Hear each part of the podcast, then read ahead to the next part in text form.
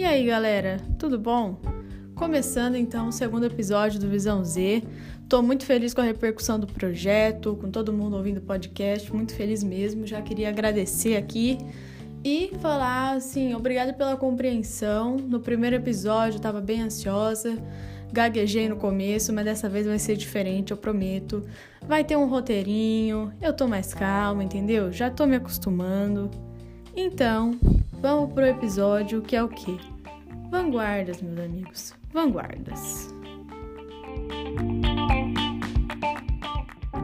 Bom, então vamos lá, galera. Primeiro de tudo, para você que ainda não sabe, tá se perguntando que carambas é uma vanguarda. Basicamente, a palavra vanguarda se originou de avant-garde, uma palavra em francês que designa a tropa que vai à frente do pelotão em uma guerra, sabe? Ou seja, o soldado de vanguarda é o primeiro a enfrentar o inimigo. Então, esses movimentos dos quais eu vou falar agora foram chamados de vanguardas por estarem justamente à frente do seu tempo, por revolucionarem a maneira como as artes eram feitas e questionarem as tradições, certo? Bom, então eu vou começar contando cronologicamente. E assim, um dos primeiros movimentos de vanguarda surgiu lá na Europa no século XX, que eram as vanguardas artísticas europeias, sendo elas o futurismo, dadaísmo, surrealismo, expressionismo e cubismo. E agora eu vou falar, tipo, brevemente sobre o que foi cada um deles, porque eu não acho válido me estender em assuntos sobre artes visuais aqui no podcast, porque eu não consigo colocar imagens para vocês verem como que era e tudo mais. Enfim, o cubismo, como vocês já devem saber, tem como um de seus principais representantes o Pablo Picasso. E o que a gente percebe na pintura dele é a tentativa de representar várias perspectivas de um mesmo objeto simultaneamente. Então, o resultado eram imagens fragmentadas e distorcidas, assemelhadas também a formas geométricas. Então, próximo, futurismo. Futurismo surgiu na Itália e é o que eu mais detesto. Meu Deus do céu, é escroto demais. Tô falando isso porque os futuristas tinham um entusiasmo exagerado com o mundo moderno, as máquinas e a velocidade. Eles propunham que deveríamos queimar museus e bibliotecas para apagarmos o passado, presta atenção, e moldar o intelecto somente com base nas referências contemporâneas. E além disso, esse pessoal exaltava a guerra e a violência com o argumento de que elas eram formas purificadoras para se criar um novo mundo. Ou seja, era uma maneira de se higienizar o mundo. Mano, não é à toa que depois eles se identificaram com o fascismo que estava surgindo na Itália no período entre guerras, né? Porque, meu Deus do céu, vergonha alheia. Já o dadaísmo, em contrapartida, era aquela loucura genial. Ele buscava explorar o absurdo, o ilógico e o paradoxal, tudo com muito humor, sabe? E o termo dadá para eles, de dadaísmo, não significava nada. E nessa ausência de lógica, eles automaticamente faziam uma crítica colossal àqueles que tentavam fazer da arte uma cartilha de regrinhas, sabe? E aí um dos artistas mais famosos desse movimento era o Marcel Duchamp. Talvez você conheça uma obra dele muito famosa que era o Mictório, que é simplesmente só um mictório. E na época que ele expôs aquilo ali, iam sempre críticos de arte e acadêmicos tentar achar algum significado oculto para essa obra. E na realidade, o que ele queria mostrar é que não tinha significado. Aquela arte era apenas um mictório. Então a arte pode ser aquilo ali também, sabe? Eu acho genial, aquilo ali foi revolucionário. Eu adoro o dadaísmo, é perfeito. E agora o expressionismo. O expressionismo tinha umas obras assim com deformações intencionais, sabe? Baseadas numa visão negativa do mundo. Frente a tantas guerras, desigualdades, miséria, eles não conseguiam mais ver a beleza no mundo, sabe? E um dos expoentes dessa vanguarda foi o nosso amado e queridíssimo, maravilhoso Van Gogh, gente. Eu acho que na atualidade pouquíssimas pessoas ainda não conhecem esse cara, ele era perfeito. E por último, o surrealismo, que por sua vez tinha o objetivo de explorar a loucura e o inconsciente, e ele era um pouco baseado na psicanálise de Freud. E eles achavam que os sonhos, as alucinações e o estado de embriaguez eram maneiras de se chegar a algumas verdades de uma maneira que a realidade não conseguia. E eu creio que vocês conhecem também o Salvador Dali, famoso por suas pinturas intrigantes, absurdas, geniais, era um negócio muito maluco e muito da hora. Então, depois de tudo isso, as ideias vanguardistas que surgiram com essa revolução artística lá na Europa foram se espalhando, sabe, pelo resto do mundo e acabaram chegando aqui no Brasil. E eles inspiraram a primeira geração modernista, que teve a Semana de Arte Moderna de 22 e tudo mais, e inspiraram artistas como Anita Malfatti, Tarsila do Amaral, Osas de Andrade e muitos outros. E foi nessa época que o termo antropofagia surgiu no Brasil. O próprio Oswald de Andrade criou o Manifesto Antropofágico, e ele tinha a premissa de que nós tínhamos que devorar a cultura estrangeira juntar as melhores partes dela com a nossa e assim a gente fortaleceria e enriqueceria a cultura brasileira. E eu particularmente acho isso genial, sabe? Foi um jeito incrível que eles acharam de produzir arte, transformar a cultura. Era simplesmente maravilhoso. Mas enfim, bora para os próximos movimentos, senão eu falo para sempre.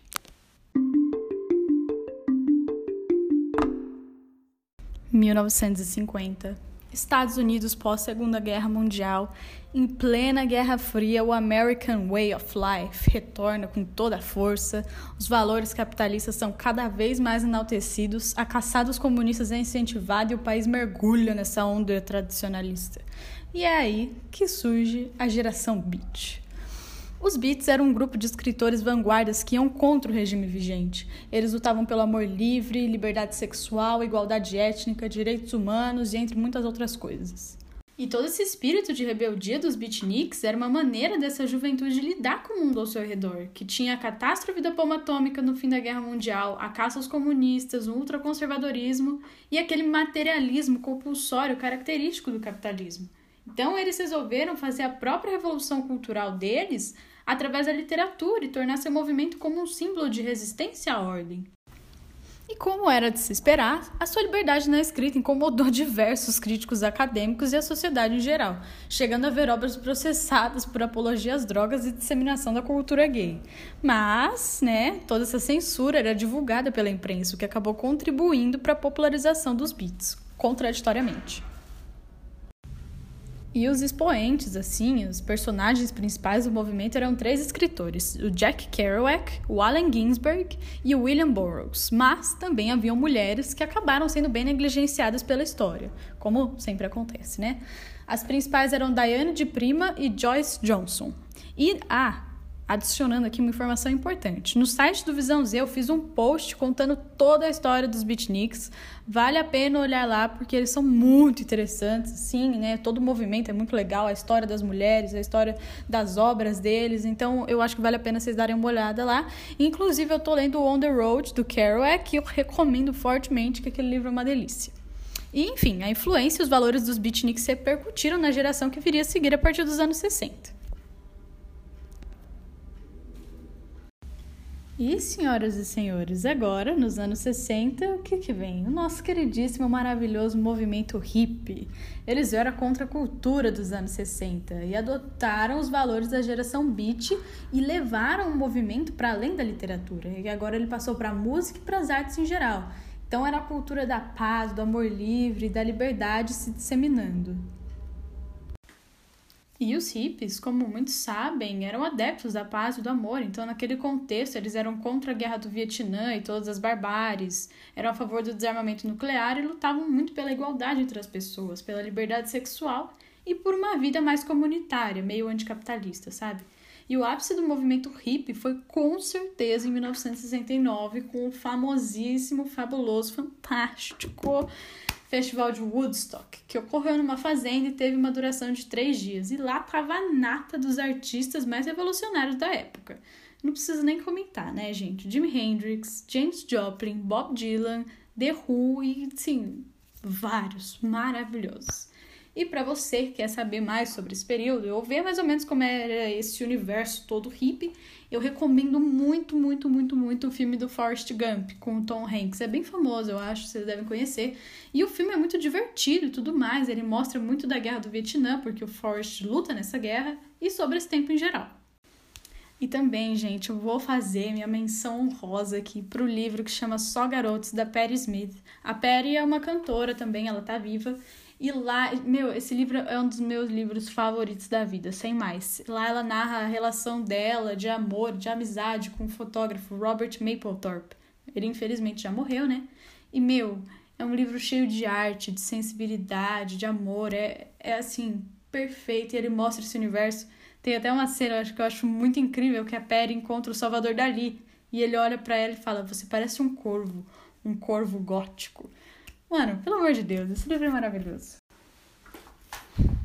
E agora vamos para a última parada desse belíssimo episódio. Um movimento que, por sua vez, foi influenciado pelos hips, a Tropicália. Sim, meus amigos, aqui desse Brasilzão maravilhoso. Acho que vocês conseguem perceber que eu tô muito empolgada fazendo esse episódio, né? É, pelo amor de Deus, é só gente foda, é só movimento foda, não consigo explicar. Esse é definitivamente meu movimento favorito. A Tropicália, óbvio, o supra-sumo da arte, tá ligado? Eu vou explicar, calma aí.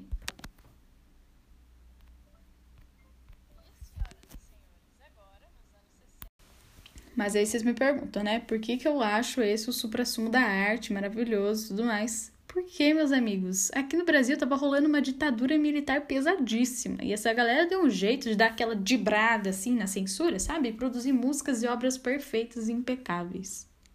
E os principais artistas desse movimento, acho que todo mundo deve saber, né? Meu, as lendas, o mito, né?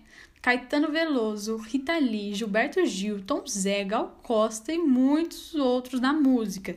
No cinema tinha também destaque do Glauber Rocha com o projeto dele, Cinema Novo, né? Toda aquela coisa maravilhosa. E nas produções artísticas, meu favorito é sem dúvidas o Elliot Sica. Ele criava obras geniais, fundiu a obra com o corpo nos parangolés, e então o corpo passou a ser parte da obra e ser arte. É, gente, maravilhoso. E quem segue minha conta pessoal no Instagram, assim, ó, beijinhos, deve ter visto que eu postei recentemente uma foto dos parangolés que o Hélio fazia. E aí, depois, se vocês quiserem ver, é incrível. Eu posso postar também lá no Instagram do Visão Z umas coisas sobre isso. Acho que eu vou fazer. Mas sigamos, sigamos. Ah, cara, eu acho muito importante falar que em 1968 foi decretado o AI-5 ou seja, o ato institucional número 5, o qual proibia manifestações políticas, estendeu os poderes do presidente, permitiu o fechamento do Congresso. Enfim, mano, foi uma desgraça. Era a fase mais dura e autoritária que teve na ditadura. Mas os tropicalistas inabaláveis se reinventavam. Então as suas músicas passaram a ter letras com significados ambíguos, o que permitia a eles fazer críticas a esse sistema autoritário, só que de uma forma mais sutil, indireta, sabe? O pessoal não tinha muita cabeça, então aí passava, sabe? Meu, genial. E a genialidade do movimento foi muito além disso. Eles adotaram o conceito do Oswald de Andrade, da primeira geração modernista, que eu já mencionei, que era antropofagia, né? Aquela coisa de você absorver a cultura estrangeira, assim, o que tem de melhor, misturar com a brasileira e causar um super enriquecimento da cultura nacional. E no caso, meu, o estrangeiro que estava servindo de inspiração era o movimento hippie, a ascensão do rock and roll com Beatles, Rolling Stones e tantas outras coisas geniais. Então, esse período de efervescência cultural foi incrivelmente rico para a história do nosso país. E ele mostrou a coragem desses artistas de não se calarem e não sucumbirem ao regime tão brutal. E alguns até foram mesmo perseguidos, exilados por um período, né? Mas naquela época, se fosse artista, esses aí eram os ossos do ofício, infelizmente. Bom, galera, Acho que vocês perceberam que eu me empolguei um pouquinho, assim, porque eu gosto só um pouco desse assunto, né? Esse, mas, enfim, isso era praticamente tudo que eu queria dizer nesse episódio, sabe? Desculpa esse, essa epifania que eu tenho quando eu falo dessas coisas, mas é quase impossível não ter, porque eles são realmente geniais. E além disso, eu acho esse um assunto muito importante de abordar, sabe? Principalmente hoje em dia em meio a esse governo Bolsonaro, sobre o qual, tipo, meu, eu não tenho nem palavras para descrever, assim, só lamentar. E eu não sei se com vocês ocorre a mesma coisa, mas ouvir o que essa galera fez, como eles resistiram, como eles lutaram e fizeram tanta coisa linda em meio a tempos tão caóticos, me dá uma esperança, sabe? Uma motivação. Sabe quando o coração fica quentinho, assim, você fica feliz? Então eu leio sobre eles e eu penso, pô, meu, eu queria eu poder mudar as coisas assim, ser autêntica corajosa que nem eles. Então eu espero de coração que esse episódio possa ter dado uma pontadinha de esperança ou coragem em vocês, porque Assim, gente, a gente não pode desistir, sabe? Eu acho que ainda não é a hora, a não ser que o país vire um, um caos. Mas enfim. Como sempre, muito obrigada por terem me ouvido. Desejo uma maravilhosa semana para vocês e até a próxima. Um beijo.